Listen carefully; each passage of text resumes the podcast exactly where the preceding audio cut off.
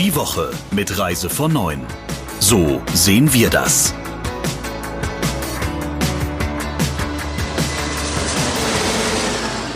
Herzlich willkommen zum Reise von neuen Podcast. So sehen wir das. Ich bin Sabrina Gander und heute sind mir zugeschaltet Christian Schmicke und Thomas Hartung. Schön, dass ihr da seid. Hallo. Hallo Sabrina.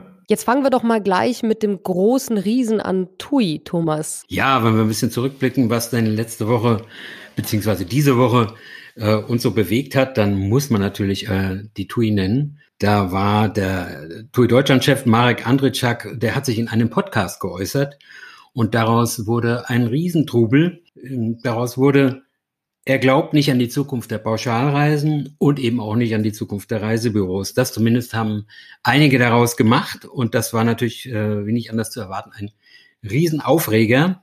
Die Chefin des Reisebüroverbandes äh, VUSR, die Maria Linhoff, hat darauf geantwortet mit einem sehr emotionalen Video und hat sich da direkt an den Herrn Andritschak gewendet was stimmt mit Ihnen nicht, hat sie ihn gefragt. Und ja, Christian, was meinst du? Kriegt sie darauf eine Antwort?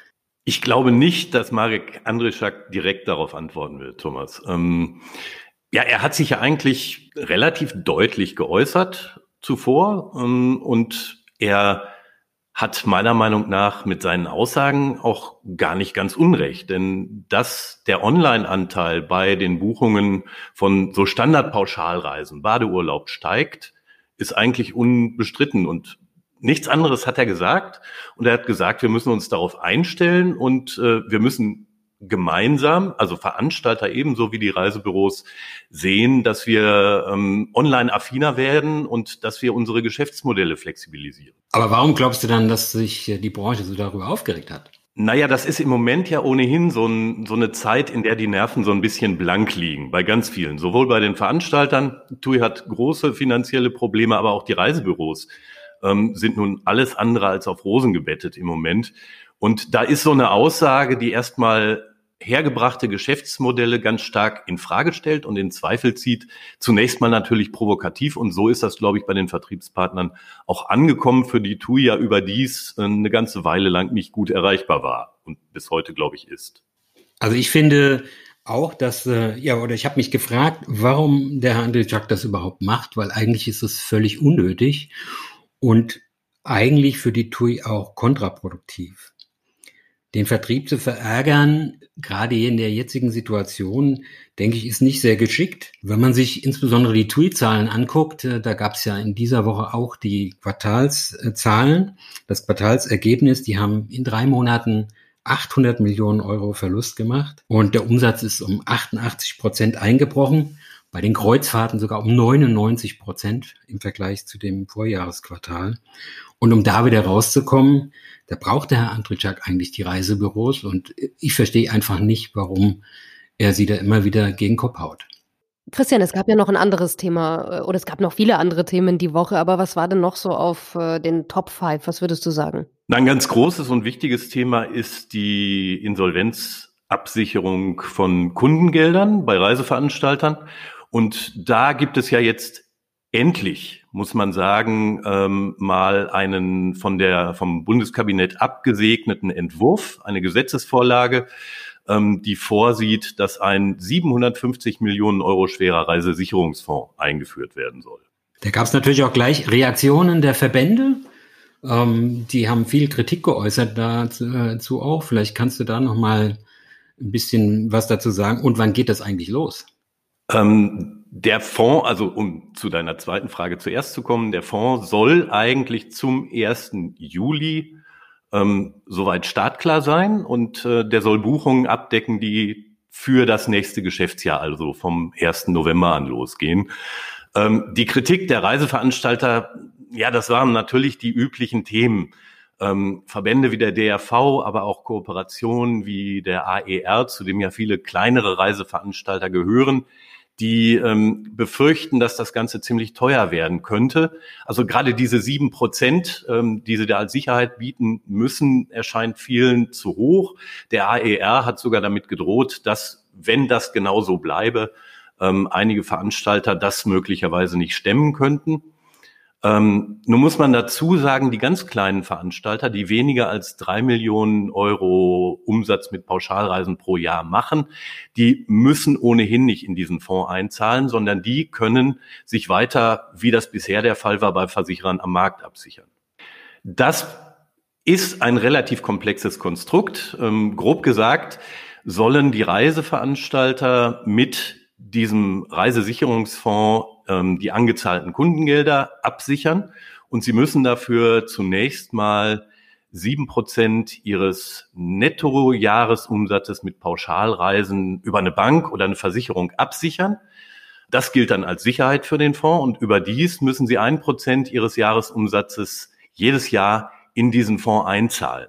Und auf diese Weise soll der bis 2026 auf diese 750 Millionen Euro anwachsen. Die Summe hat man wohl so ausgerechnet, weil damit dann auch sozusagen der schlimmste aller denkbaren Fälle an Veranstalterpleiten abgedeckt sein soll. Und aus diesen Mitteln, die dann darin gelagert sind, sollen Kundengelder, angezahlte Kundengelder zurückerstattet werden und außerdem natürlich die Auslagen, die es dann noch gibt für Rücktransport gestrandeter Kunden und deren weitere Unterbringung und ähnliche Dinge.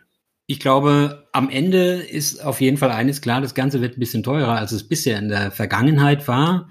Und äh, letzten Endes ähm, werden auch Pauschalreisen dadurch etwas teurer.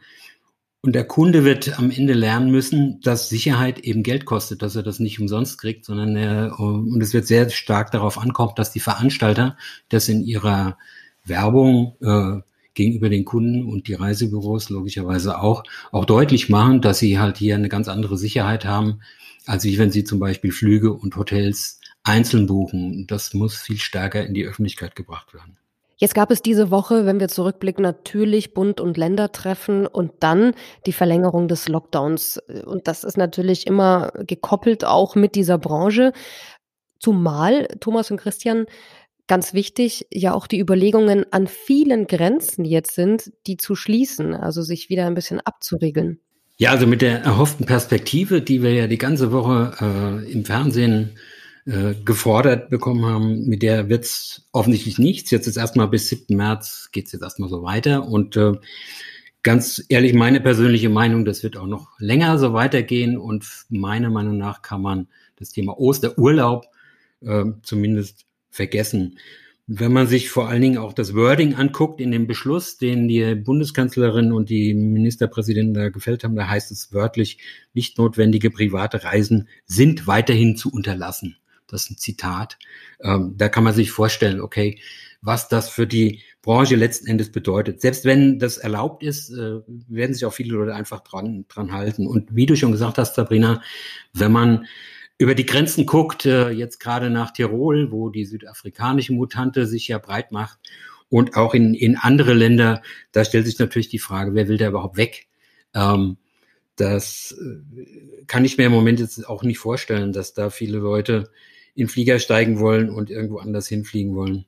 Meiner Meinung nach wird erst äh, die Impfung äh, die Reisewelt wieder öffnen. Vorher wird da nicht so viel passieren. Oder Christian, wie siehst du das? Naja, dass du jetzt meinen geplanten Osterurlaub schon mal ad acta legst, lieber Thomas, das gefällt mir natürlich gar nicht. Da müssen wir nachher nochmal drüber reden. Aber ähm, in der Tat ist jetzt gerade kurzfristig ähm, eine Perspektive auch wirklich schwer zu ermitteln und zu vermitteln.